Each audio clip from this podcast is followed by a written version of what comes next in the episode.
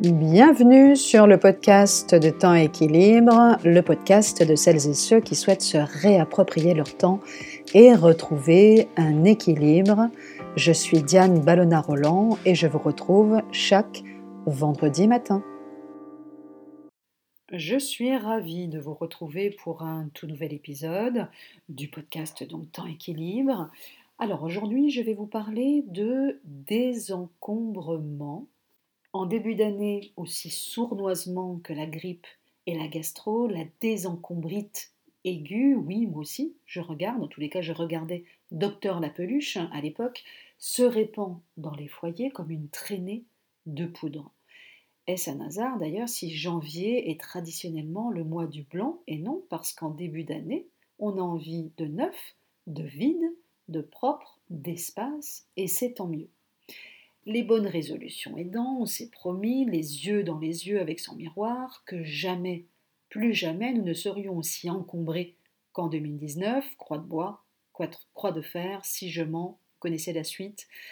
Et vous avez bien raison, car vous n'imaginez pas à quel point désencombrer une maison, une pièce ou ne serait-ce qu'un petit espace, fait du bien, et euh, ça fait du bien à différents niveaux. Alors, je l'ai déjà dit, plein de fois, mais tant pis, je prends le risque de le répéter à nouveau, désencombrer, libère, et ça libère vraiment. Et pas seulement au niveau de l'espace, ça libère une énergie folle, une fierté d'abord pour soi, on se dit ah bah oui j'y suis arrivé, et ça libère surtout de l'énergie pour autre chose, qui n'a parfois d'ailleurs strictement rien à voir avec la pièce désencombrée. Quand on parvient à faire place nette chez soi, on se découvre soudain, presque comme par magie finalement, enfin disponible pour ce projet qu'on avait mis de côté dans un tiroir, mais qui pourtant nous tient à cœur, prête ou prêt comme jamais à s'ouvrir davantage aux autres et s'engager, pourquoi pas, dans une nouvelle relation, ou encore pour imaginer notre avenir sous un angle nouveau vers d'autres possibles. Tout ça, on, le pressent parfaitement et c'est d'ailleurs pour ces mêmes raisons qu'on est si nombreux, si nombreuses à vouloir justement nous lancer dans une démarche de désencombrement et ce finalement, quelle que soit son ampleur. On pressent qu'on ne peut plus ou qu'on ne souhaite plus continuer à vivre encombré de mille et une choses, on sait au fond de nous que ces mêmes mille et une choses nous bloquent et nous empêchent d'avancer, ou pire même d'être qui on est vraiment. La démarche est donc tout à fait naturelle et salutaire même, en revanche, ce qu'il est moins, c'est de vouloir s'y engager, tête baissée, sans réflexion, sans préparation, un petit peu comme ça, tout azimut. Le risque, et je suis sûre que ça parlera à certains ou certaines d'entre vous, c'est de vous décourager finalement devant l'ampleur de la tâche, avant même d'avoir commencé. Parce que, il faut le savoir aussi, oui, désencombrer, ça prend du temps, ça peut fatiguer, ça demande de l'énergie, mais euh, et ça peut même d'ailleurs s'étaler sur des mois véritablement. Hein. Donc à côté de ça, évidemment, la vie continue, le travail, les enfants, la maison, euh, les courses, le ménage, les projets, etc. Donc la vie, hein, tout simplement. Alors, comment faire? Comment trouver du temps tout en continuant finalement à assurer tout le reste. Pour ce, cet épisode, j'ai compilé pour vous six conseils, six clés tirées de mon atelier 3 mois pour désencombrer, alléger sa vie que j'ai animé pendant plusieurs années pour justement vous aider à réussir votre désencombrement. Première clé, faites de votre désencombrement une priorité. Prémunissez-vous d'emblée contre la tentation de vouloir vous engager dans de trop nombreux projets, aussi louables soient-ils, en même temps. Euh, vous ne vous rendrez pas service en souhaitant à la fois reprendre la course à pied, préparer le prochain semi-marathon de votre ville, avancer sur votre projet de reconversion professionnelle, vous former à la PNL, euh, mettre en place une nouvelle organisation à la maison et créer une nouvelle association. Ne courez pas plusieurs lièvres à la fois et acceptez que la vie soit tout simplement faite de cycles. Hein, et on pense souvent à l'expression il y a un temps pour tout. Prenez le temps de noter tous les projets, et j'en ai déjà d'ailleurs parlé sur le podcast, euh, tous euh, vos projets, tous les objectifs à court et moyen terme euh, sur le premier semestre 2020 par exemple, que vous avez en tête de concrétiser à titre professionnel et personnel, et puis donnez-vous quelques jours pour identifier parmi cette liste les deux ou trois projets, un grand maximum, sur lesquels vous souhaitez mettre l'accent en priorité. Si le désencombrement fait partie de vos deux ou trois grandes priorités à court ou moyen terme, alors foncez, sinon ne culpabilisez pas puisque vous venez de faire un choix en conscience et, que votre désir de désencombrer n'est que différé dans le temps. On ne peut pas tout faire en même temps et on fait surtout, je le dis aussi assez souvent, juste ce qu'on peut. Clé numéro 2, ne soyez pas trop ambitieux ou ambitieuse au démarrage. C'est l'un des écueils les plus fréquents pour les candidats au désencombrement. Quand on décide de se lancer dans une telle entreprise, fort d'une belle énergie et d'une motivation sans faille, en tous les cas au début, on a tendance à surestimer notre capacité d'action, tout comme d'ailleurs le temps réel que on va pouvoir y consacrer. Et parallèlement, on sous-estime aussi le temps que va nous prendre telle pièce ou encore telle autre. Là où on avait estimé à la louche deux heures pour désencombrer le bureau, il nous en aura fallu finalement le double, voire le triple, parce que oui, je le dis et je le répète, désencombrer, ça prend du temps. Il est préférable donc de revoir un peu vos exigences à la baisse dès le départ, quitte à vous fixer des objectifs intermédiaires qui vous permettront de mesurer votre progression en cours de route.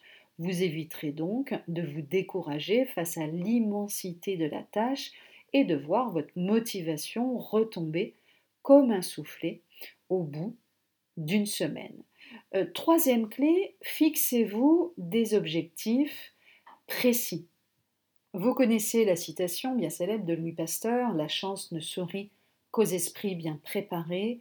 Évitez de partir dans tous les sens et centrez votre attention sur des objectifs précis. Quelle pièce allez-vous décider d'entreprendre? Dans quel ordre? Combien de temps vous donnez-vous? Combien de temps pourrez-vous consacrer à votre projet? Sur quelle équipe vous pourrez compter? Œuvrez-vous seul, etc., etc. Donc ne négligez aucun détail, faites bien le tour de la question, parlez-en avec votre conjoint, bref, soignez l'étape préparation et ce avant même de commencer à trier le moindre tiroir. Plus vous serez précis, précise, euh, plus facilement vous atteindrez votre objectif de désencombrement. Quatrième clé, visualisez dès le départ le résultat que vous souhaitez atteindre. De quoi avez-vous besoin pour vous sentir bien chez vous?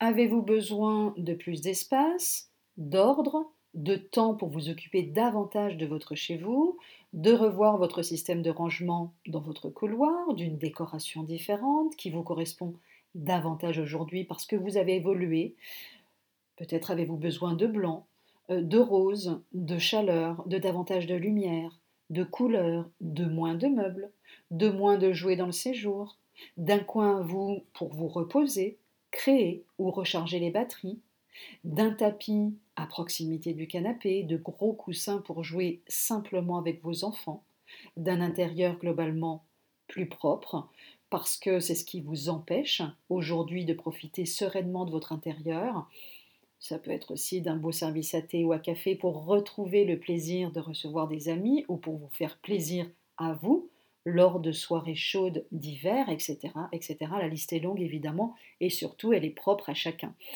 Prenez le temps de vous poser la question et d'identifier, le cas échéant, les points qui vous séparent aujourd'hui d'un réel bien-être à la maison tel que vous, vous le concevez. Et enfin, euh, donc cinquième clé, donnez-vous du temps. Pourquoi vouloir aller si vite? Donnez-vous euh, le temps, le juste temps dont vous avez vraiment besoin pour désencombrer sans y consumer toute votre énergie. En vous donnant un temps suffisant qui vous permettra d'assurer le quotidien en parallèle, vous évitez ainsi de vous mettre trop de pression et par ricochet de culpabiliser si vous n'avancez pas aussi vite que vous l'aviez imaginé. bref, vous l'avez compris, en vous donnant du temps, vous mettez tout simplement toutes les chances de votre côté pour aller sereinement et sans pression jusqu'au bout de votre projet. Et se donner du temps n'empêche pas de temps à autre de se fixer des stratégies de temps limitées pour avancer très concrètement sur une pièce ou sur un petit espace en concentrant toute son énergie sur un temps, donc un temps court, donné.